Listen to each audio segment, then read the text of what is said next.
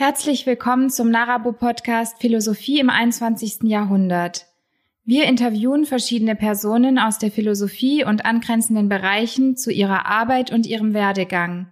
Viel Spaß beim Zuhören. Ja, ich freue mich sehr, dass Sie sich die Zeit nehmen für das Gespräch. Könnten Sie sich zu Beginn erst einmal vorstellen? Sehr gerne. Mein Name ist Patrick Bernhagen. Ich bin Professor für vergleichende Politikwissenschaft am Institut für Sozialwissenschaften und leite die Abteilung für politische Systeme und politische Soziologie in selben Institut an der Uni Stuttgart. Zu Beginn möchte ich Sie ein bisschen zu Ihrem Werdegang fragen, und zwar gleich ganz am Anfang. Wie sind Sie eigentlich zur Politikwissenschaft gekommen? Also wie kam es, dass Sie unter anderem Politikwissenschaft studiert haben?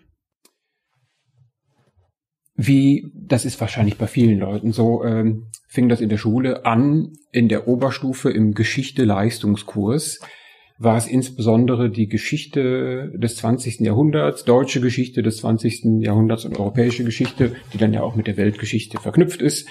Ähm, ich hatte einen extrem inspirierenden Geschichtslehrer, bei dem einfach der Unterricht, die Auseinandersetzung mit der Materie äh, rundrum Spaß gemacht hat.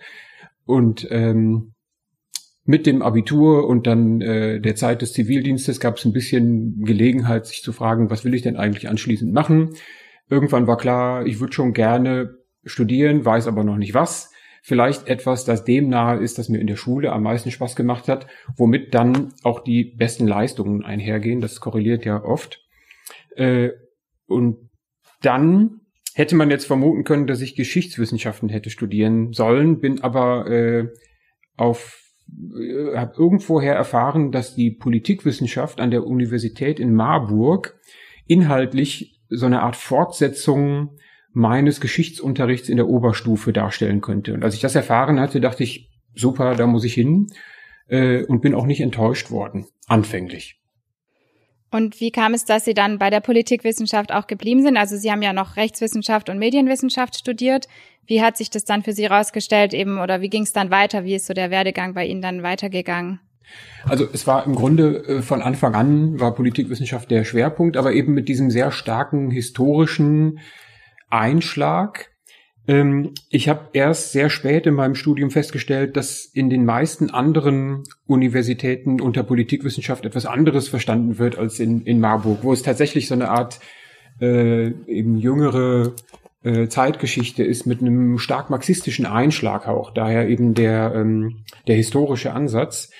Ähm, und habe mich dann im Laufe der Zeit von diesen anfänglich äh, wirklich sehr marxistisch geprägten Lehrinhalten ein bisschen entfernt und zunehmend Interesse gefunden an der westlichen politischen Ideengeschichte, einschließlich politischer Philosophie und noch später, eigentlich erst nach meinem Studium, im Grunde erst während der Promotionsphase, dann auch an empirischen politikwissenschaftlichen und sozialwissenschaftlichen Methoden Interesse gefunden. Es war sozusagen eine Entwicklung, wenn man so will, von der Geschichte zur Philo über die Philosophie hin zur Sozialwissenschaft im empirisch-analytischen Sinne. Und was sind jetzt dann die Themen, die Sie heute besonders interessieren? Also wie ging quasi diese Entwicklung weiter bei Ihnen? Interessanterweise sind die Themen, die mich heute interessieren, noch sehr eng verknüpft mit denen, die mich damals interessiert hatten. Also was mich damals, glaube ich, motiviert hatte, mich damit aus, mich überhaupt an so einem marxistisch geprägten Institut einzuschreiben, äh, waren so die Fragen, die man sich im Leben so stellt. Wie kann das sein, dass es in einer reichen Gesellschaft wie der, der Bundesrepublik äh, so viel Ungleichheit, so viel Armut gibt? Wie kann es sein, dass wir, obwohl wir doch so recht äh, rationale, vernünftige und gebildete Menschen sind, uns scheinbar wieder besseren Wissens immer wieder neue Probleme kreieren, die wir dann scheinbar auch nicht zu lösen vermögen. Stichwort beispielsweise Umweltprobleme und Klimaprobleme. Äh, wo kommen also diese Widersprüche her? Anfänglich äh, hatte ich tatsächlich eben in den Theoriegebäuden äh, des Marxismus da Antworten zu gefunden, die ich aber mit der Zeit dann immer weniger befriedigend fand, auch weil die sich äh, in so einer Art geschlossenem äh, intellektuellen System etwas befanden. Ich wurde also letztendlich immer neugieriger und habe in Bezug auf die mehr oder weniger immer selben Fragen dann einen Ansatz und eine Methode ein äh, letztendlich auch eine fachliche Perspektive nach der anderen sozusagen abgeklappert auf der Suche nach Antworten. Ja, und bin irgendwann zu dem Punkt gelangt, äh, an dem mir klar war, ich werde die Antworten nicht finden in Büchern und auch nicht in Zeitschriften. Ich weiß auch nicht, ob sie irgendjemand irgendwann mal finden kann. Aber es interessiert mich doch brennend, ähm, zum Bearbeiten dieser Antworten mir weitere Fähigkeiten anzueignen. Und ich denke, auf die Art bin ich dann auch auf die äh, Idee gekommen, Politikwissenschaft äh, sozusagen zu meinem Beruf zu machen. Mhm. Und jetzt innerhalb dieses Berufs, den Sie jetzt ausüben, Sie hatten gerade so ein bisschen erklärt, dass es verschiedene Ansätze gab und ähm, dann auch Methoden, wie man jetzt an solche Themen rangeht. Ähm, auch im Bezug nochmal darauf, dass Sie gesagt haben, in Ihrem Studium in Marburg hatte man was ganz anderes unter Politikwissenschaft verstanden als vielleicht andere Institute. Daher mal erstmal noch allgemein die Frage von mir, was ist eigentlich jetzt unter Politikwissenschaft genau zu verstehen? Gute Frage. Ähm, also fangen wir vielleicht mit, mit dem Begriff des Politischen an. Ja? Also wir haben ja Politik, politische Probleme, weil wir als Gesellschaft äh, der Menschen irgendwelche Regeln brauchen, um die gemeinsamen Angelegenheiten zu regeln, äh, die wir nicht persönlich, privat entscheiden können. Äh, es gibt einen Bereich, in dem wir Dinge über den Markt entscheiden können. Ja, da ähm, bildet sich dann ein Preis heraus für etwas und äh, wir kaufen oder verkaufen etwas. Aber es gibt halt auch einen großen Bereich des gesellschaftlichen Zusammenlebens, wo es ähm, nicht äh, im Marktaustausch vermittelbare Regeln braucht, wo es Übereinkünfte, äh, Vereinbarungen braucht, die letztendlich auch mit einer Art Autorität durchgesetzt werden. Und äh, das ist Politik. Ja, niemand mag sie, aber wir kommen letztendlich wahrscheinlich ohne Politik auch nicht wirklich klar. Die Fragen der Politikwissenschaft äh, beziehen sich darauf, welche Arten von Institutionen es uns am besten ermöglichen, diese gemeinsamen Regeln zu erstellen, äh, möglichst viele Leute die von diesen Regeln betroffen sind, in das Entstehen dieser Regeln einzubinden und aber auch eben danach zu fragen, wo denn die Probleme, von denen ich oder die ich gerade schon mal kurz angedeutet hatte, denn so herkommen. Ja, also letztendlich ist Politikwissenschaft ähm, die wissenschaftliche Auseinandersetzung mit der Frage, welche Regeln geben wir uns und wer hat welchen Einfluss darauf, welche Regeln am Ende wirklich äh, zustande kommen und auch durchgesetzt werden. Und wenn Sie sich jetzt all diese Fragen stellen, könnten Sie da noch ein bisschen auf die Methodik auch eingehen, wie man jetzt als Politikwissenschaftler arbeitet? Ähm, ja, da gibt es eine Reihe von unterschiedlichen Ansätzen, die natürlich immer äh, sehr von der konkreten Fragestellung abhängen. Wenn ich beispielsweise äh, eine Antwort darauf haben mag, wieso ähm, es kein Tempolimit auf deutschen Autobahnen gibt, obwohl es viele gesellschaftliche Gruppen und Akteure gibt, die sowas sehr stark fordern und auch Parteien im Bundestag gibt, die das sehr stark fordern, dann könnte ich beispielsweise anfangen, äh, ein öffentliches Meinungsbild dazu einzuholen. Ich kann also als ähm, Einstellungs- und Meinungsforscher, das ist eine der Sachen, die Politikwissenschaftler sehr gerne machen, äh, davon ausgehen, dass in der Demokratie vielleicht eher die Regeln sich durchsetzen, die auch von einer Mehrheit der Bevölkerung unterstützt oder getragen werden. Äh, und befrage dann halt Bürgerinnen und Bürger äh, mit Umfrageinstrumenten nach ihren Einstellungen dazu. Dann komme ich jetzt beim, beim Thema ähm, äh, Geschwindigkeitsbegrenzungen, Tempolimit äh, ganz schnell aber zum interessanten Widerspruch. Es gibt nämlich dieses Tempolimit nicht, obwohl die meisten Bürger gerne eins hätten. Dann ist die nächste Frage, äh, wenn ich also mit diesem Zusammenhang zwischen gesellschaftlichen Präferenzen und Gesetzen in diese Sackgasse komme, wer könnte denn sonst da eine Rolle spielen? In dem Moment kommen dann andere politische Akteure auf die Bühne, äh, wie Interessenverbände, Lobbyisten. Äh, das ist dasselbe sozusagen. Ja, Lobbyist ist sozusagen das Schimpfwort für Interessenvertreter. Ähm, politische Parteien, etc. und äh, möglicherweise auch der Widerspruch zwischen dem, was ein Bürger und eine Bürgerin äh, als Fußgänger gerne so hätte oder als, als Mensch, der gerne saubere Luft einatmet und was derselbe Mensch zehn Minuten später so gerne hätte, wenn er oder sie dann mit dem eigenen Auto möglichst schnell zur Arbeit möchte. Ja, also die, das Methodenspektrum geht wirklich von Umfrageforschung bis hin zu letztendlich äh, Elitenforschung. Entschuldigung, jetzt bin ich von Methoden abgeschweift. Genau, was wir sehr gerne machen, ist auch äh, konkrete Gesetzgebungsprozesse anzuschauen äh, und zu analysieren, welche Akteure sich dazu wie positioniert haben und am Ende heraus äh, das damit abzugleichen, was äh, Gesetz geworden ist. Und ähm, als weiteres, wie sieht es dann mit zum Beispiel Theorien aus? Also zum Beispiel auch mit der politischen Philosophie. Inwiefern gibt es da irgendwie eine interdisziplinäre Zusammenarbeit oder auch Verknüpfung?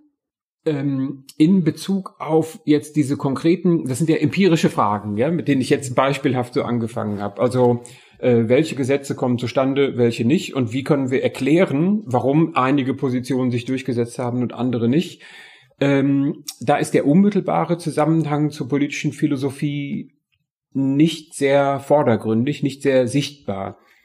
Ähm, wenn ich jetzt aber gerade gesagt habe, dass man in der Demokratie im Zusammenhang eines demokratischen Gemeinwesens vermuten könnte, dass es einen gewissen Zusammenhang zwischen den, äh, den Bedürfnissen und den Positionen der Bürgerinnen und Bürger einerseits und dem, was hinten rauskommt aus dem Gesetzgebungsbetrieb, den politischen Entscheidungen andererseits gibt, ja, dass also die Politik Entscheidungen für die Menschen und im Sinne der Menschen macht und nicht gegen sie, äh, dann äh, steht dahinter natürlich ein, ein normatives Demokratiemodell, das letztendlich von seinen normativen Grundlagen äh, in der abendländischen, überwiegend, soweit ich es weiß, in der abendländischen politischen Philosophie verwurzelt ist.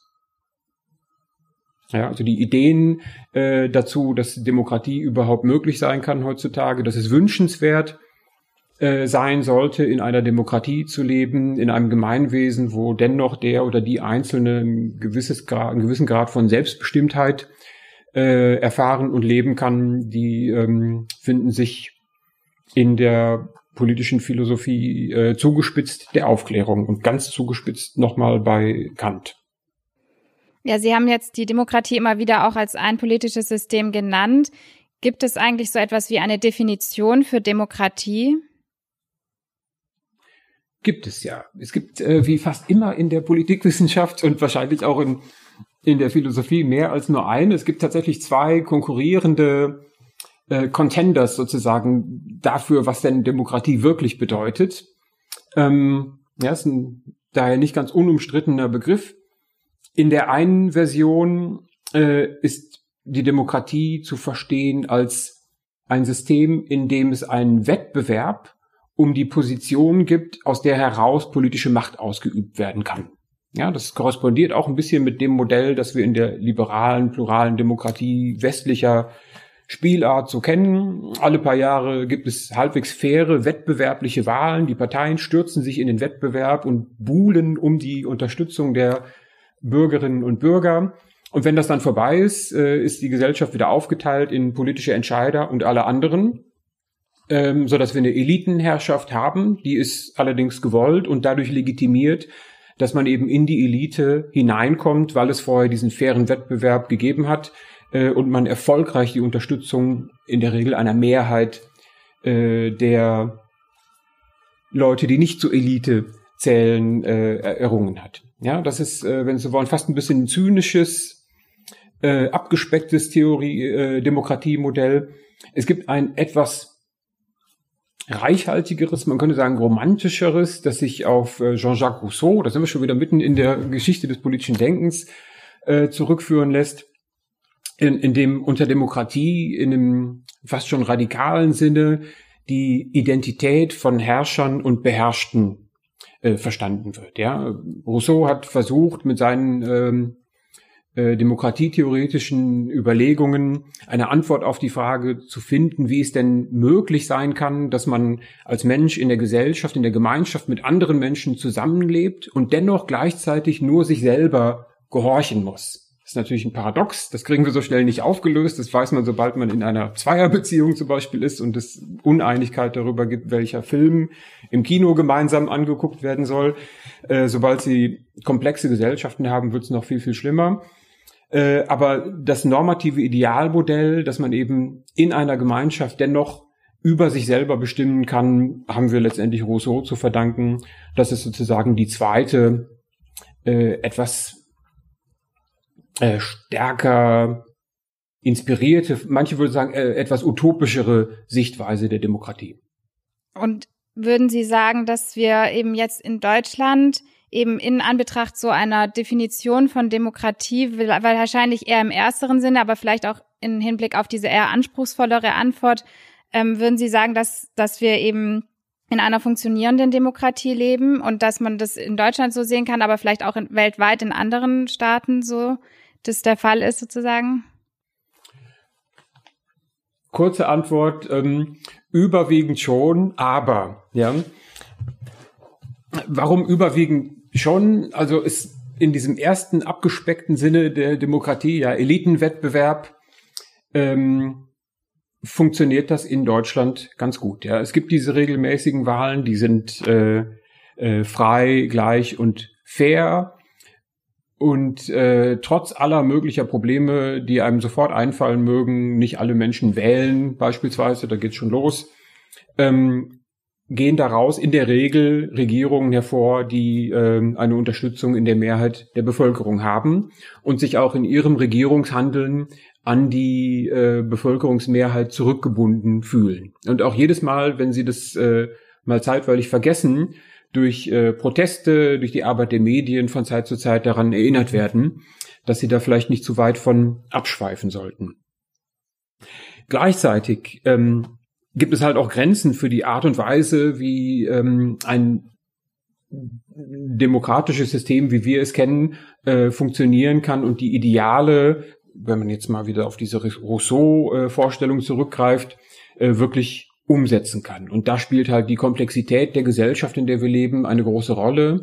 Da spielt der Umstand, dass ein riesengroßer Teil des gesellschaftlichen Lebens, auch des Miteinanderlebens, äh, eben nicht demokratisch organisiert ist, sondern auf eine komplett andere. Ich spiele hier auf das Wirtschaftsleben an, ja, auf den Bereich, der wahrscheinlich im Alltag äh, und im, im Wachzustand der meisten Menschen äh, den größeren Raum einnimmt, relativ zur Politik. Da arbeiten die meisten Menschen eben in Organisationen, die nicht demokratisch sind, wo das auch gar nicht gewollt ist, ja, ähm, wo Chefs nicht gewählt werden, sondern ähm, durch andere Karriereentwicklungen in ihre Führungspositionen kommen äh, und wo dann auch Entscheidungen gefällt werden, die meinetwegen nach marktwirtschaftlichen organisationsrationalen äh, oder effizienzmäßigen Überlegungen ganz hervorragende Entsch Entscheidungen sein können, die sich aber mit den Entscheidungen des demokratisch-politischen Gemeinwesens, sobald sie miteinander in Kontakt geraten, sehr häufig reiben können.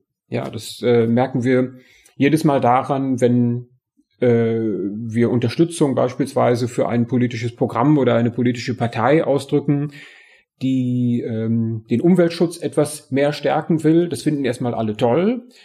In dem Moment, wo diese politischen Entscheidungen sich mit den Entscheidungen der Wirtschaft dann äh, treffen, stellt man fest, dass die aber unerwünschte wirtschaftliche äh, Nebeneffekte haben können. Ja, wie beisp beispielsweise, dass sie das Investitionsverhalten äh, ähm, entmutigen, dass sie zusätzliche Kosten für Betriebe und Unternehmen äh, produzieren, ähm, bedeuten, so dass äh, das möglicherweise Arbeitsplätze kosten kann. Das sind dann letztendlich die Sachen, die von denen wir auch tagtäglich in der Zeitung lesen. Ja, Politik macht wieder irgendetwas falsch, das passt der Wirtschaft nicht. Das ist sozusagen äh, der größte Knackpunkt des demokratischen Systems, wie wir es hier und heute kennen. Sie hatten zu Beginn Ihrer Antwort auch gesagt, dass ein entscheidendes Problem ist, dass viele nicht wählen. Was würden Sie sagen, woran das liegt und wie ließe sich das ändern? Oh, gute Frage. Jetzt habe ich das gerade als Problem dargestellt. Wir müssen eigentlich als Politikwissenschaftler erstmal ähm, davon ausgehen, dass es ähm, gute Gründe gibt, nicht zu wählen. Ja, denn äh, bei einer Wahl von der Dimension einer Bundestagswahl beispielsweise, wo ich meine Zweitstimme für eine Landesliste abgebe, bin ich einer von vielen Millionen Wählern, so dass meine eigene Stimme im Grunde nur einen verschwindend geringen Ausschlag für das Gesamtergebnis am Ende machen kann. Insofern ist es absolut vernünftig eigentlich, am Wahltag zu Hause zu bleiben, da meine Stimme ja so gut wie nichts bewegen kann. Wenn sich das jetzt natürlich jeder sagen würde, äh, hätten wir ein Problem. Dabei Daher handelt es sich bei, bei Wählen im gewissen Sinne auch um ein kollektives Handlungsproblem. ähm, es ist gut fürs Gemeinwesen, wenn möglichst viele Leute wählen. Und es ist schlecht fürs Gemeinwesen, wenn viele Leute aus äh, Verstimmung, aus, aus ähm, Entfremdung lange Zeit nicht wählen und dann plötzlich eines Tages doch wieder an die Urne gehen und dann Parteien wählen, die äh, lange Zeit in der Bundesrepublik keine Unterstützung gehabt haben, beziehungsweise die es nicht gab, weil sie auch keine Unterstützung erfahren hätten, wie beispielsweise die AfD. Also Nichtwahl kann das Problem haben, äh, das zum Problem führen und dass natürlich Nichtwähler erst einmal nicht repräsentiert sind im politischen System. Und zweitens, die politischen Entscheider, politische Parteien, die politischen Eliten auch weniger Informationen darüber haben, äh, welche Bedürfnisse und Positionen und Vorstellungen denn in der Bevölkerung existieren. Ja, weil die Wahl einer der wichtigsten Informationskanäle ist, über den ich als Bürger den Politikern sagen kann, was ich gerne hätte und was ich gerne nicht hätte. Ja, und wenn dann da zu lange Schweigen herrscht bei einer am besten noch angebbaren Gruppe von Menschen, dann, ähm, dann führt's zu Problemen. Das Problem, um das noch kurz zu vervollständigen, ist, dass diese Gruppe der Nichtwähler tatsächlich leider äh, relativ systematisch angebbar ist. Die ist also nicht zufällig aus allen Wählerinnen und Wählern äh, aus so einer Urne blind herausgezogen, sondern Nichtwähler sind in der Regel Menschen mit geringerem Einkommen, Menschen mit geringerem, äh, niedrigerem Bildungsstand äh, und Menschen, die sich auf der Einstellungsebene ähm, auch wenig vom politischen System versprechen und damit sozusagen schon irgendwie, wie sagt man, abgerechnet haben.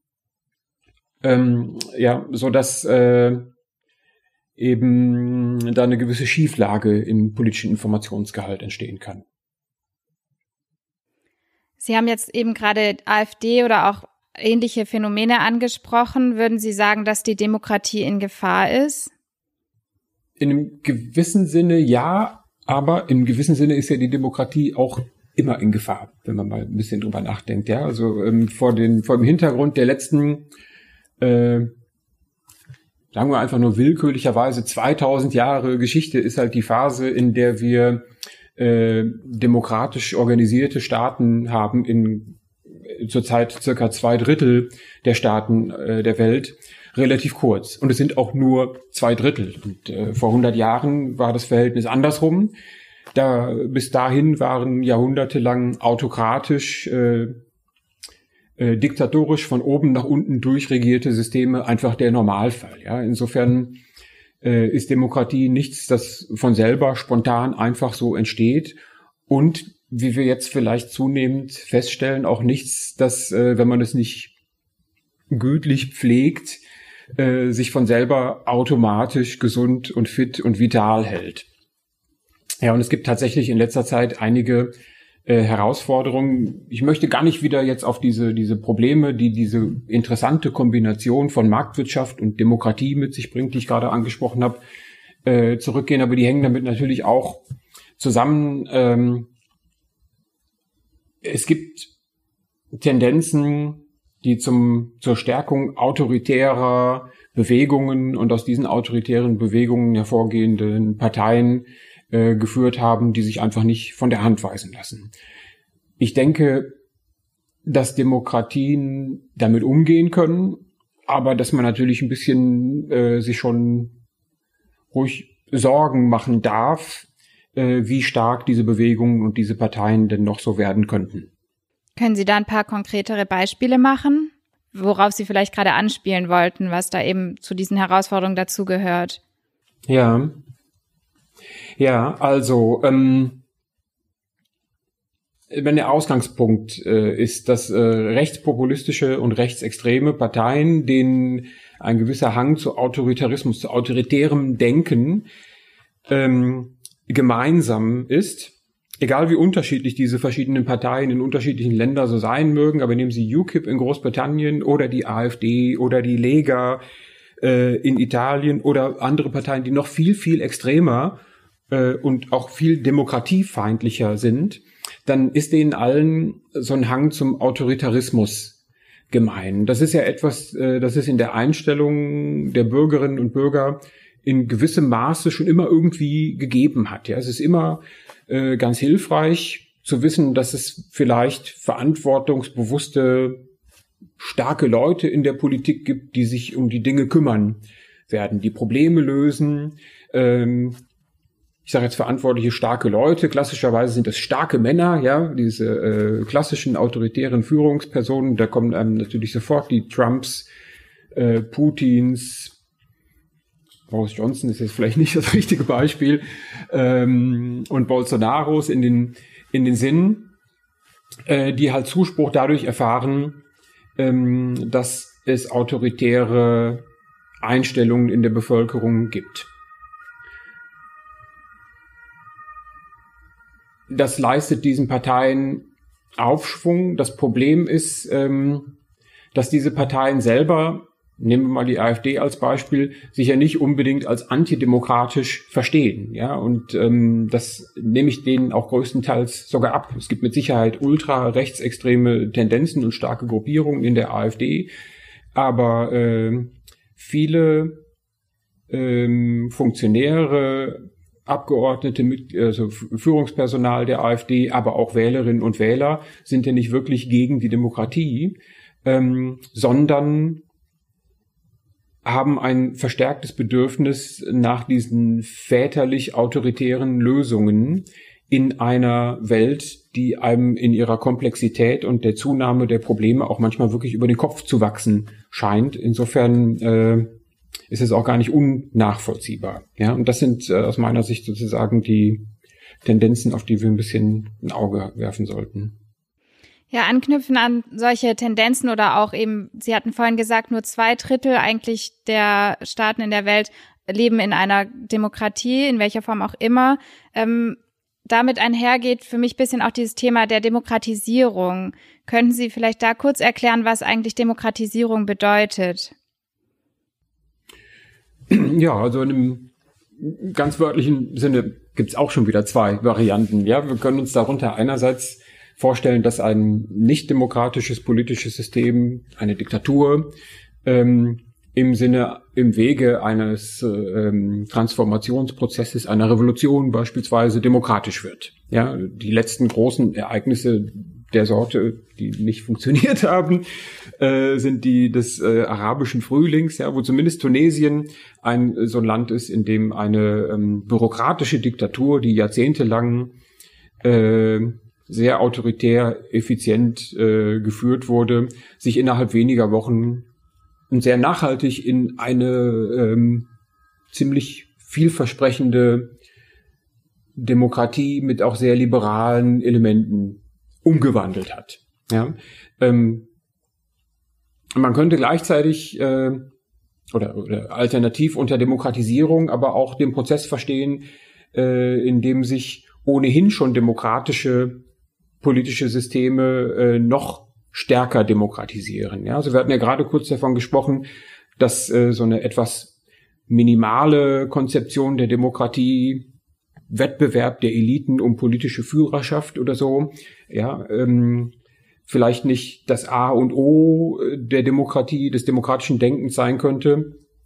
Und dass vielleicht die Bundesrepublik Deutschland durchaus auch noch, wie andere Systeme, äh, ein bisschen Spielraum nach oben hat, äh, so dass Demokratisierung auch durchaus bedeuten kann, dass ein derartiges demokratisches Gemeinwesen noch demokratischer wird, beispielsweise ganz konkret, indem äh, ein, eine repräsentative Demokratie durch direkt demokratische zusätzliche Elemente angereichert wird, wie beispielsweise Bürgerbegehren, äh, Volksabstimmungen etc.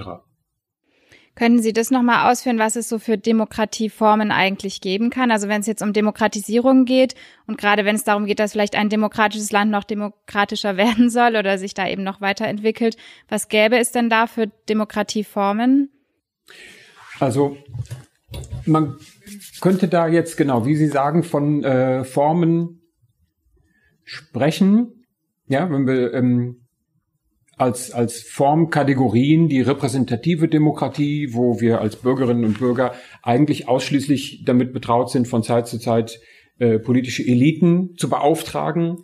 Äh, wenn wir das kontrastieren mit einem System mit stärkeren direktdemokratischen Elementen, wie wir es nebenan in der Schweiz, da unten in der Schweiz äh, vorfinden, wo wir als Bürgerinnen und Bürger regelmäßig auch mit Sachfragen konfrontiert werden und über Sachfragen abstimmen müssen, Schrägstrich dürfen.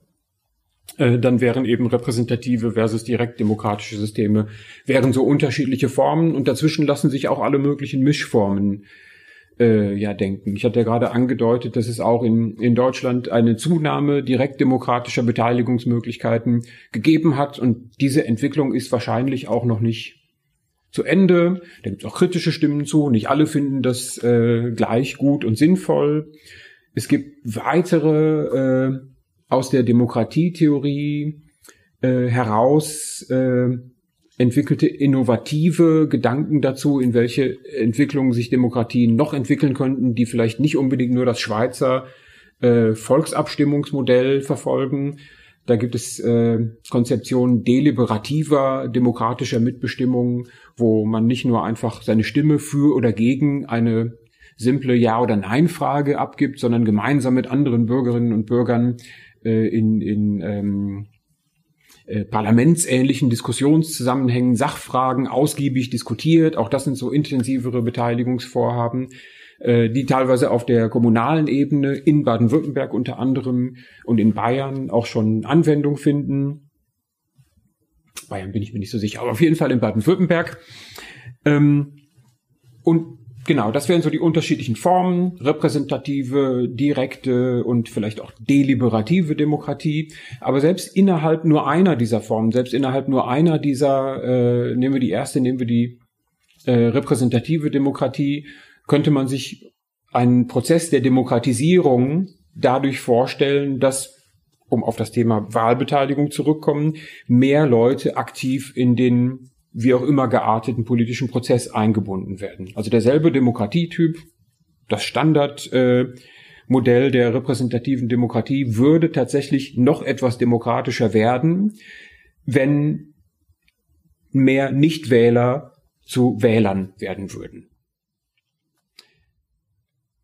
Eine andere Variante ist die der Ausdehnung der demokratischen Mitbestimmungsrechte auf zusätzliche Gruppen in der Bevölkerung, ja, indem man beispielsweise äh, vor in den 1970er Jahren das Wahlalter, äh, das aktive Wahlalter äh, von 21 auf 18 Jahre gesenkt hat, hat man über Nacht sozusagen Hunderttausende äh, von Menschen, die vorher entmündigt waren, ich weiß nicht, was das Gegenteil von entmündigen ist, äh, eingemündigt sozusagen, mündig gemacht, ja, äh, äh, in die Mitbestimmung, in den Kreis der Bestimmenden mit reingeholt und indem man jetzt beispielsweise äh, darüber diskutiert oder das äh, bei, Kommun äh, bei kommunalen Landtagswahlen ja auch schon teilweise gemacht hat, das Wahlalter auf 16 Jahre abzusenken, äh, nimmt der Demokratiegehalt des Gemeinwesens, des politischen Systems noch einmal zu. Also auch das wären Beispiele für äh, relativ überschaubare Schritte von Demokratisierung, äh, aber eben Beispiele. In das Ende der Geschichte äußert Francis Fukuyama die Idee, dass eben im dialektischen politischen Fortschritt die liberale Demokratie ein Endpunkt sei. Und insgesamt können wir ja jene Tendenz auch historisch nachvollziehen, dass eben politische Systeme der Demokratie, also wie wir sie eben in westlichen Gesellschaftsformen vor allem auch vorfinden, als überlegen betrachtet werden können. Können Sie diese Position in den heutigen Diskurs etwas einordnen und würden Sie sagen, dass es diese Vorstellung auch immer noch gibt heute? Ja. Also, wenn man, wenn wir uns mal kurz zurückversetzen in die, in die Welt der Mitte der 1990er Jahre, dann ist ja diese Fukuyama-These schon sehr bestechend einfach und hat eine beachtliche ähm, so eine beachtlich plausible, intuitive Geltungskraft für sich. Ja? Also die Konkurrenzmodelle zur liberalen Demokratie, also Demokratie mit Marktwirtschaft gekoppelt, äh, im Ostblock sind äh, vor die Hunde gegangen. Man kann es kaum anders sagen. Die haben eingepackt. Ja, die sind alle in relativ kurzer Zeit verschwunden. Andere äh, autokratische Systeme haben auch zunehmend abgenommen. Ja, also die ganzen äh, autoritären äh, Diktaturen in Südamerika beispielsweise haben ja auch während der 1980er Jahre diese, Gott sei Dank, diese Demokratisierungsprozesse durchgemacht und auch weitgehend nachhaltig das getan, äh, so dass man kann sich dem schon so anschließen. ja auch als, als historische Beobachtung. Allerdings, ich weiß gar nicht, wie Herr Fukuyama sich da heutzutage zu positionieren würde, scheint es ja auch eine Art Gegenbewegung zu geben. Ja, die Zahl der Demokratien äh, nimmt jetzt in den letzten paar Jahren nicht mehr sehr rapide zu. Die Zahl der Demokratien, die wirklich herausgefordert oder gefährdet werden, äh, nimmt stattdessen zu. Und insbesondere nimmt eine weitere interessante äh, Mischform zu, nämlich solche äh, Systeme, die, die keine astreinen klassischen Diktaturen sind, wo man äh, so nach so einem faschistischen Prinzip den klischeehaften Diktator mit so einer militärisch geführten Partei an der, Spa an der Staatsspitze äh, hat, sondern etwas, das Politikwissenschaftler kompetitiven Autoritarismus nennen. Ja, also ein System, in dem einige formale äh, liberal-demokratische Spielregeln bestehen und auch irgendwie eingehalten werden, aber die reale Art und Weise, wie ähm, gerade die bereits mächtigen politischen Akteure damit umgehen, mit liberaler Demokratie sehr wenig zu tun hat. Und dafür ist das beste Beispiel vielleicht Russland, ja, wo zumindest die formalen Regeln der Verfassung eigentlich äh, eine Demokratie nahelegen, aber die Art und Weise, wie die Verfassungsrealität gelebt wird, letztendlich durch äh, beachtliche Korruption und auch äh, enormen Machtmissbrauch der, der Amtsinhaber, hauptsächlich des Amtsinhabers, äh, und auch äh, einer ziemlichen Skrupellosigkeit, was diverse Machenschaften betrifft, ähm, wird es den Oppositionsparteien, wie, wie wir in den Nachrichten regelmäßig erfahren, äh, extrem schwer gemacht, um es milde auszudrücken, äh, da den den Machthabern Paroli zu bieten. Ja, und das sind sozusagen diese diese Zwischenformen, eben diese diese kompetitiven autoritären Systeme, äh, von denen Fukuyama hätte schon erfahren können wahrscheinlich. Ich kenne mich jetzt in seinem 1992er Buch nicht so im Detail aus. Äh, möglicherweise hat das auf der einen oder anderen Seite auch erwähnt, aber die haben in dem Ausmaß zugenommen, äh, äh, das in die Fukuyama-Geschichte nicht so richtig reinpasst. Ja, und ein zweiter Punkt vielleicht noch. Ähm, Entwicklungen eben von der Art, dass sogar die, das Mutterland der liberalen Demokratie, die Vereinigten Staaten von Amerika, äh, jetzt einen offen antiliberalen, anti, ja, antidemokratisch ist schwer zu sagen, ja, aber halt ein, ein auf, auf jeden Fall offen autoritären äh, Präsidenten haben, der sich auf eine starke, gewaltbereite äh, Gruppe von Unterstützern in der Bevölkerung verlassen kann oder stützen kann, äh, das spricht natürlich der Fukuyama Erwartungen sehr stark entgegen. Ja, also er kann da durchaus recht gehabt haben, äh, aber das, die Geschichte war da eben doch noch nicht am Ende. Und aus so einer normativen Seite heraus betrachtet, würden Sie aber sagen, dass dennoch eigentlich so dieses Ziel sein sollte, eben eine Demokratie oder damit auch Demokratisierung noch in einem größeren Teil und größeren Ausmaß eigentlich auch zu haben?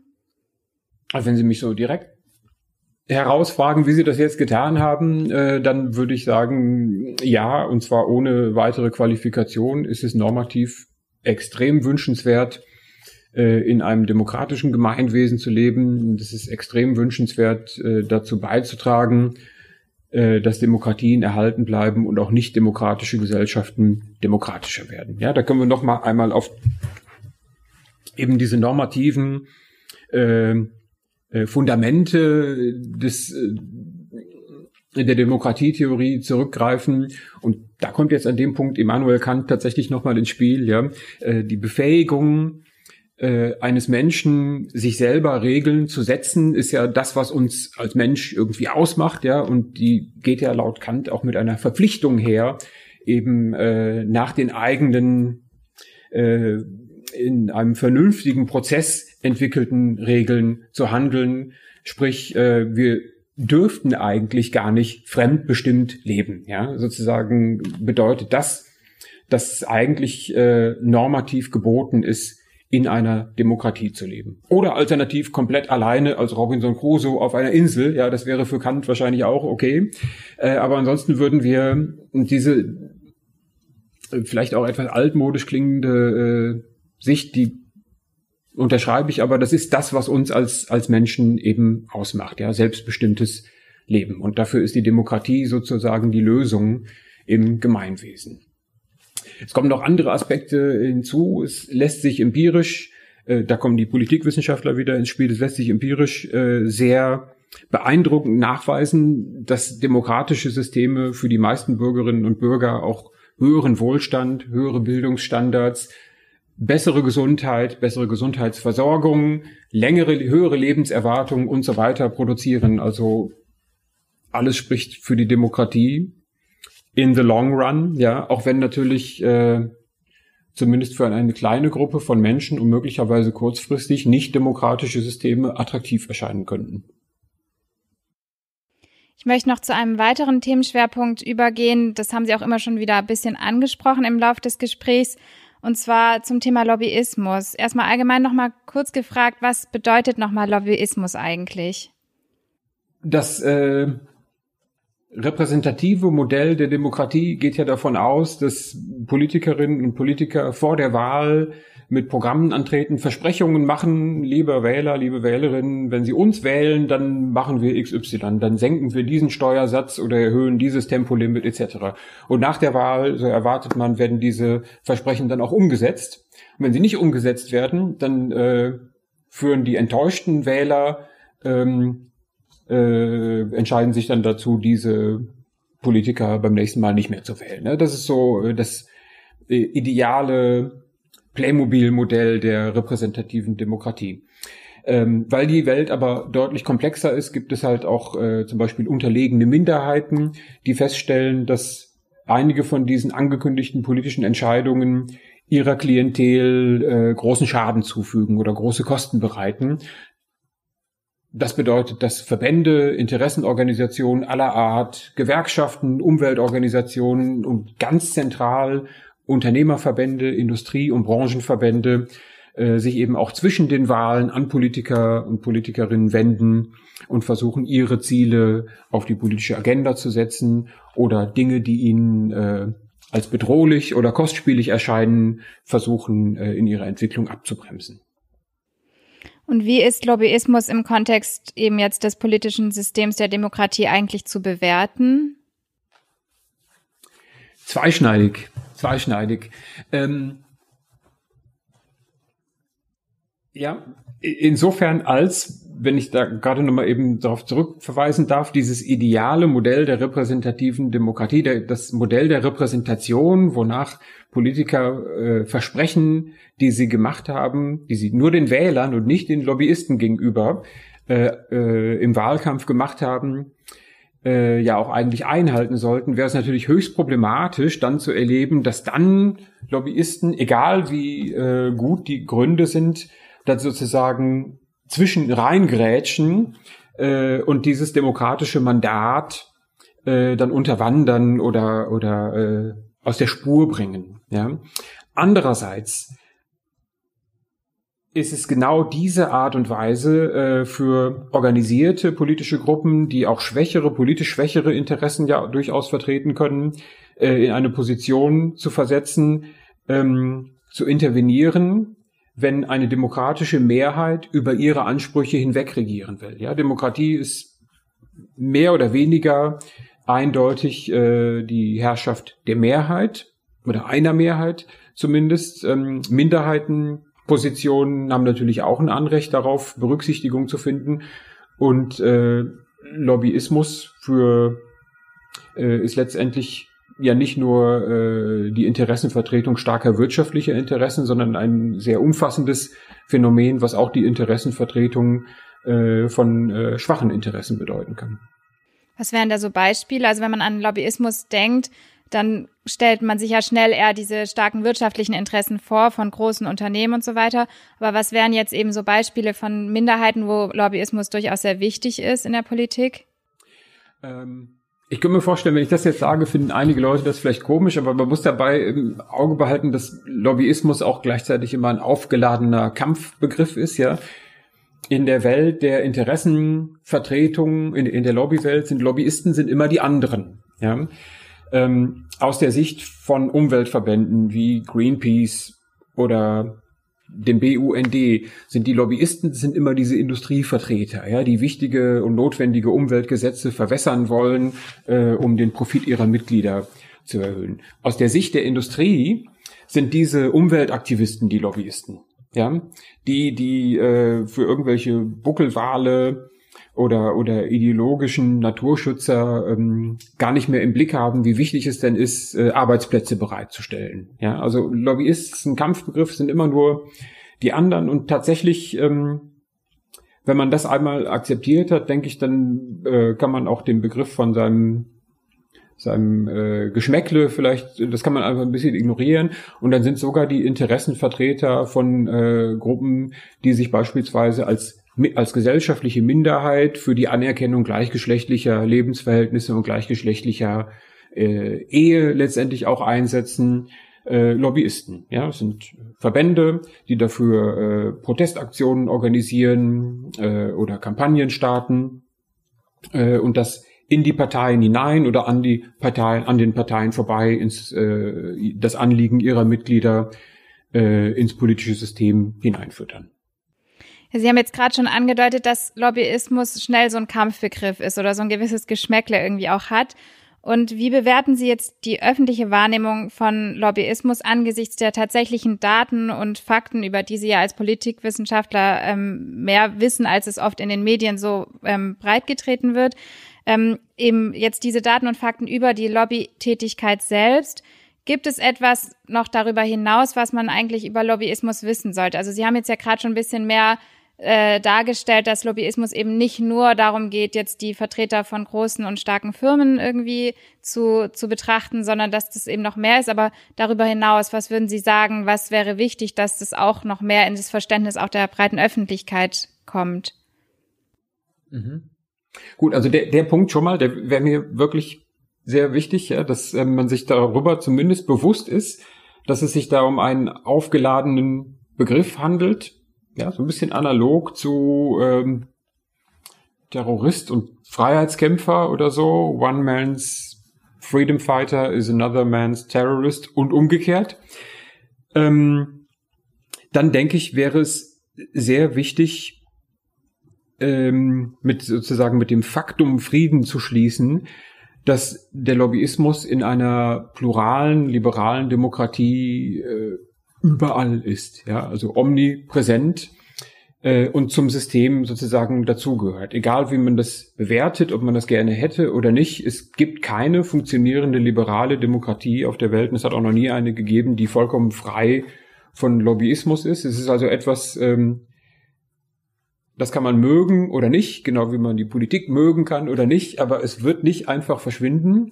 Ähm, und es hat neben der Minderheitenrepräsentation ja auch tatsächlich äh, nützliche Wirkungen für das Funktionieren des politischen Systems, ja, indem sich die Lobbyisten anstrengen, für ihre Mitglieder das Beste rauszuhandeln, äh, beschießen sie ja wirklich politische Entscheider äh, nach allen Kräften mit politischen interessanten Informationen. Das heißt, äh, sie tragen dazu bei, dass der Informationsgehalt des politischen Betriebs erhöht wird.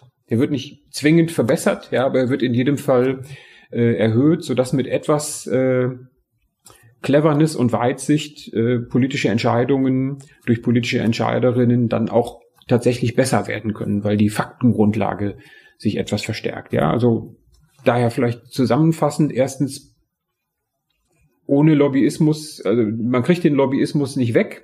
Zweitens ist es aber auch wahrscheinlich gar nicht äh, wünschenswert, Drittens die Probleme, die angedeutet wurden und die in der Öffentlichkeit äh, meiner Wahrnehmung nach eine sehr große Rolle spielen, dass äh, Lobbyismus eine Demokratie problematische Angelegenheit ist, in der mächtige Interessen im Hinterzimmer mit Politikern Sachen ausklüngeln. Diesen Aspekt gibt es natürlich auch.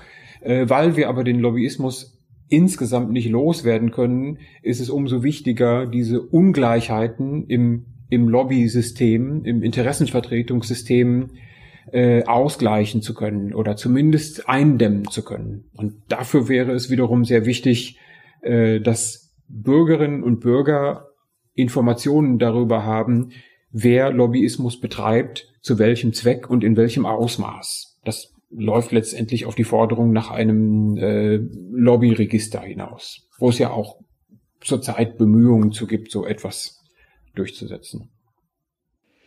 Also Sie hatten jetzt angesprochen, dass es ja durchaus auch dennoch eben diese vielleicht bisschen mehr negativen Seiten gibt, dass es eben gerade jetzt aus wirtschaftlichen Interessen heraus starke Lobbyvertreter eben gibt, die eben einen gewissen Einfluss auf die Politik haben und dieser Einfluss oft nicht transparent genug ist. Das ist das eine, wo Sie ja auch gesagt haben, dass es eben vielleicht über so ein Register eine Möglichkeit wäre, dass da eben mehr auch bekannt drüber ist und man darüber irgendwie auch besser informiert wird als Bürgerinnen und Bürger. Ähm, würden Sie dennoch sagen, dass trotzdem aber auch irgendwelche Maßnahmen zu einer gewissen Eindämmung oder Einschränkung da auch nötig sind oder würde das wiederum verhindern, dass dann auch eben Minderheiten und so weiter auch aktiv sein können? Gute Frage. Die Eindämmungsdiskussion äh, gibt es, mit der bin ich nicht so, so sehr vertraut. Äh, ich würde es allerdings auch nicht für, für sehr einfach halten, Regeln zu kreieren und sich auf Regeln einigen zu können, die das Ausmaß oder den Aufwand, den Lobbyisten betreiben, irgendwie eingrenzen oder limitieren könnten. Ja, was anderes ist es bei äh, Parteispenden beispielsweise. Ist ja nicht direkt Lobbyismus, aber eine andere Art der versuchten Einflussnahme, äh, die für dieselben Akteure, also Verbände, Unternehmen etc. Äh, sehr wichtig ist. Ja, also dieselben Organisationen, die Lobby betreiben, betreiben, äh, benutzen auch gerne Parteispenden äh, als Vehikel. Und das ist natürlich in Deutschland sehr streng reglementiert und äh, äh, spielt auch in der Tat keine äh, keine so große Rolle wie beispielsweise in den USA. Beim Lobbying selber ähm, würde ich es für sehr problematisch halten, dem irgendwie Riegel vorschieben zu wollen. Ja, denn ähm, dieselben liberalen Grundsätze, die das Liberale an unserer Demokratie ausmachen, äh, grundgesetzliche Positionen wie die, die äh, Versammlungsfreiheit, die Koalitionsfreiheit, also das Grundrecht, eine Organisation gründen zu können, in der ich mich mit gleichgesinnten Menschen zusammenfinde äh, und dann auch noch mit denen vielleicht politische äh, Ziele verfolge, beispielsweise äh, eine Umweltorganisation zu gründen, ähm, halte ich für sehr schwierig, das begrenzen zu können. Erstmal verfassungsrechtlich wäre es äh, sozusagen sehr schwierig und normativ würde ich es auch nicht für sehr wünschenswert halten. Daher wäre meine Position lieber äh, zu akzeptieren, dass die Lobbywelt halt äh, sehr vielfältig und sehr voll und bevölkert ist, äh, voller Ungleichheiten, aber wir darauf achten sollten, dass das, was äh, an, an Ungleichheiten und Einflussnahme passiert, eben sichtbar wird. Und das heißt, dass sozusagen die Aktivitäten, die PolitikerInnen in Kontexten mit verschiedenen Unternehmen auch haben oder inwiefern auch Politiker selber zu Unternehmen irgendwie, also von Unternehmen noch mehr finanziert werden und so weiter, ähm, das wäre dann nochmal eigentlich zu differenzieren vom Lobbyismus selbst. Ja, es ist sozusagen ähm, der Cousin oder die Cousine des Lobbyismus. Können Sie das nochmal kurz ausführen? Wie würde man das dann eben, gibt es dafür einen Begriff oder wie würde man das sozusagen dann fassen? Ähm, ja, da gibt's mehrere Begriffe. Der, der, Lobbyismus hat da mehrere Cousinen. Einer ist eben die, ähm, die äh, legitime und legale äh, Spendenaktivität, ja, dass ähm, Organisationen Geld an äh, Parteien, so ist das in Deutschland äh, geregelt, geben und darüber auch äh, Rechenschaft ablegen. Das wird ja auch äh, festgehalten und veröffentlicht. Also auf der Parteienseite. Ähm, eine damit verwandte Seite, die jetzt weder legitim noch legal ist, äh, sind äh, eben nicht erlaubte geldliche Zuwendungen. Das wäre dann Korruption. So etwas gibt es leider auch, aber gehört natürlich eigentlich äh, äh, abgeschafft. Aber wie das in der realen Welt so ist, ähm, es gibt ja auch Verbrechen, ja, das es eigentlich nicht geben sollte, gibt es aber trotzdem. Ähm, und dann gibt es eine, eine dritte, eine dritte äh, sehr relevante äh, Einflussschiene für organisierte Interessen, also Verbände aller Art, äh, auf das politische System Einfluss zu nehmen. Das ist der, der personelle Austausch, also der äh, Austausch von Personal von einer Organisation zur Partei oder in die Regierung ähm, und auch wieder zurück. Ja, das sind die berühmten Drehtüren, ja. Ehemalige Politiker werden dann zu Lobbyisten bei großen Unternehmen oder bei Verbänden. Äh, das hat auch eine sehr, sehr lange Tradition, ist extrem weit verbreitet. Ich bin gerade erst zufälligerweise gestern als Fördermitglied dem Arbeiter-Samariter-Bund, dieser großen, ja, kennen Sie mit den Krankentransporten, ja, dieser riesengroßen ähm, ähm, Unfallhilfe und Wohlfahrtsorganisationen beigetreten und habe da erst festgestellt, dass Franz Müntefering deren Präsident ist. Ja, also das sowas machen Ex-Politiker quasi. In diesem Fall äh, wahrscheinlich ohne, dass das eine besonders starke politische Note hat. Und, Entschuldigung, in Bezug auf Alltagspolitik und so weiter. Aber bei anderen äh, Politikern, die natürlich in die Welt der Verbände oder der Wirtschaft wie es jeweils sein mag, wechseln, äh, hat das natürlich auch noch äh, konkretere Relevanz. Siehe beispielsweise Gerhard Schröders äh, derzeitigen Positionen bei russischen Gasunternehmen. Ja, das äh, beschäftigt uns ja auf einmal, wo wir über Nord Stream 2 und so weiter reden, ist Gerhard Schröder wieder da, ja, als eigentlich pensionierter Ex-Politiker. Ja, das ist sozusagen der, der dritte Cousin des Lobbyismus, wenn Sie so wollen. Ja, ich würde gerne jetzt noch gegen Ende unseres Gesprächs auf ein weiteres Thema eingehen, und zwar ein bisschen dieses Thema Kapitalismuskritik aufgreifen.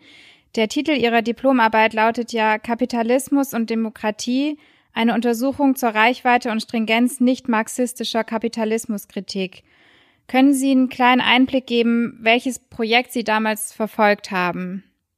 Ja, ja, ja, sehr gerne. Ähm, das bringt mich aber links äh, direkt zurück zu Ihrer oder zu meiner Antwort auf Ihre Eingangsfrage, wie ich überhaupt zur Politikwissenschaft kam. Ja.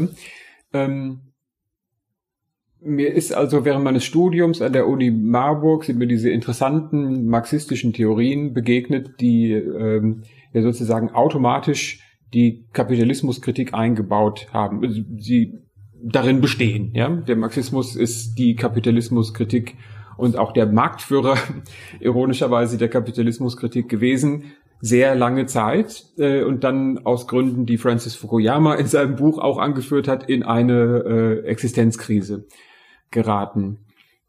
Und ähm, auch in eine Legitimationskrise und äh, Bedeutungskrise. Ja, Marx ist irgendwie out, muss man sagen, ist auch nach wie vor der Fall. Und wahrscheinlich auch aus guten Gründen, äh, denn viele dieser ähm, geschlossenen Theoriesysteme, die man mit äh, Marxismus in Verbindung bringt, egal ob das in den Wirtschaftswissenschaften äh, oder in der Geschichtsphilosophie beispielsweise, äh, äh, was da in den Blick genommen wird, sind ja hochgradig problematisch. Ja, es ist so ein bisschen beim Marxismus so: Entweder kauft man das ganze Theoriegebäude oder nicht.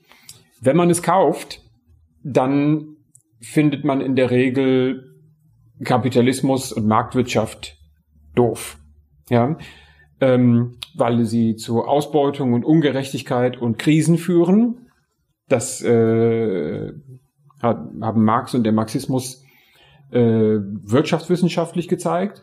Und äh, man kann sie auch ruhig doof finden, weil der historische Materialismus als geschichtsphilosophische oder als geschichtstheoretische Perspektive äh, ja argumentiert hat, und zwar extrem zwingend argumentiert hat, dass diese Wirtschaftsform auch zum Scheitern verurteilt ist, dass sie den Kern ihres eigenen Scheiterns in sich trägt und untergehen wird. Ja, dann kann man also als ähm, Anhänger der, des marxistischen Theoriegebäudes sich auch noch zusätzlich freuen, weil man äh, langfristig gesehen auf der Gewinnerseite ist. Ja, also man hat es erstens durchschaut äh, und weiß zweitens, äh, dass der Triumph der eigenen Ideologie äh, sozusagen garantiert am Ende irgendwann kommen wird. Ja.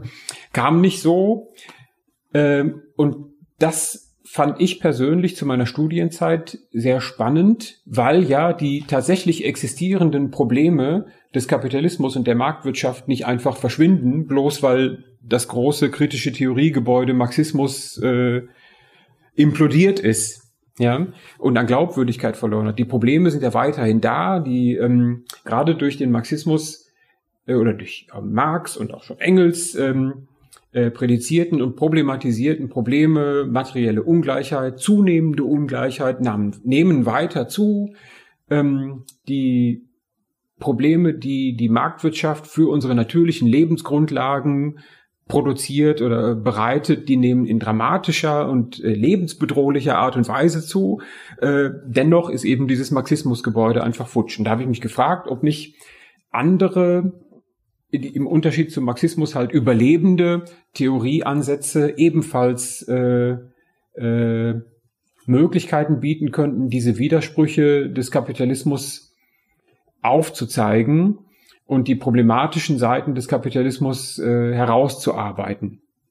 Und da fand ich es insbesondere sehr spannend, danach zu fragen, inwiefern dieselben ideengeschichtlichen Grundlagen der, des Liberalismus und der Demokratie äh, ja auch dafür herhielten, historisch den Kapitalismus zu rechtfertigen. Ja, es ging ja in gewissem Sinne Hand in Hand, ideengeschichtlich. Ähm, Adam Smith auf der einen Seite Lass mich kurz überlegen. Smith auf der einen Seite, Kant und Smith waren keine großen Freunde, soweit ich weiß, obwohl sie es mal äh, versucht hatten, sich miteinander zu befreunden. Aber äh, die Ideen, die letztendlich der liberalen Demokratie unterliegen, äh, rechtfertigen ja auch die, die freie Marktwirtschaft oder, oder die Marktwirtschaft als Austauschform in unserem Wirtschaftsleben. Gleichzeitig fiel mir daran auch immer auf, dass es da auch einige Widersprüche gab. Ja, wenn Sie beispielsweise an äh, John Locke denken, der ja gleichzeitig Argumente für demokratische Selbstbestimmung und für Privateigentum und marktwirtschaftlichen Austausch geliefert hat, äh, hat auch die Widersprüche aufgezeigt und insbesondere die Grenzen des Privateigentums aufgezeigt, so dass es mich gejuckt hatte, doch einmal in gewissem Sinne auch als, als intellektuelle Übung nachzuschauen, ob nicht dieselben theoretischen Grundlagen und grundlegenden Schriften, die die liberale Demokratie schrägstrich den Kapitalismus rechtfertigen, auch Grundlagen für die Kritik dieser selben Kombination bieten könnten. Das fand ich sehr herausfordernd, habe mich dieser Sache dann in der Diplomarbeit äh, gewidmet und kann nicht beurteilen, ob das erfolgreich war oder nicht die Note war okay, äh, aber es hat mir intellektuell sehr weitergeholfen. Ja, jetzt ganz zum Schluss des Gesprächs möchte ich Sie noch gerne ein paar persönliche Fragen fragen. Und zwar zum einen erstmal die Frage, welche Persönlichkeit hat Sie besonders inspiriert und geprägt in Ihrem Leben? Hm. Und doch, natürlich, also gibt es in, in, der, in der Welt der äh, Politikwissenschaft und des politischen Denkens eine ganze Reihe von Menschen, die deren Werk für äh, meine persönliche Entwicklung und auch meine berufliche Entwicklung sehr wichtig war. Und äh, ehrlich gesagt äh, zählt da nach wie vor äh, Marx zu, aus den eben dargelegten Gründen. Ähm, Im Bereich der des Denkens darüber, dass es ebenfalls noch etwas marxistisch, äh, äh, was denn eigentlich heutzutage als gerecht oder fair betrachtet werden kann, finde ich äh, die Arbeiten von Gerald Cohen, dem vor einigen Jahren verstorbenen kanadischen äh, analytischen Philosophen, äh, extrem wichtig und die haben mich äh, sehr nachhaltig geprägt. Und dann letztendlich die Arbeiten des amerikanischen Politikwissenschaftlers Robert Dahl. Der ist ebenfalls, ich glaube, im Jahr 2014 verstorben und der ist genau einer dieser Menschen, die sich äh, aus dem äh, aus dem Bemühen darum, äh, nachhaltige Grundlagen für äh, auch intellektuelle Grundlagen für ein funktionierendes demokratisches Gemeinwesen zu entwickeln, äh, von ganz klassischen Liberalen hin zu äh, Liberalismus kritischen, nee, kann man eigentlich nicht sagen, aber zu in jedem Fall Kapitalismus kritischen Liberalen entwickelt haben. Ja, also Robert Dahl ist äh, sozusagen verknüpft mit dem Theoriebegriff des Pluralismus und eben auch mit äh, einer liberalen Kapitalismuskritik. Und wenn Sie ein einziges Buch empfehlen müssten, welches wäre dies? Ein einziges? Ja. Aber dann bleibe ich gerade äh, bei Robert Dahl. On Democracy über die Demokratie. Ich vermute, dass es das in der deutschen Übersetzung gibt. Ähm, es ist auch gerade mal nur 100 Seiten lang.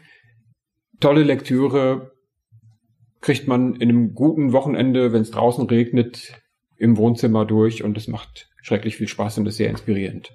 Ja, vielen herzlichen Dank für Ihre Zeit und für dieses wertvolle Gespräch. Dankeschön. Sehr gerne. Danke Ihnen für das Gespräch.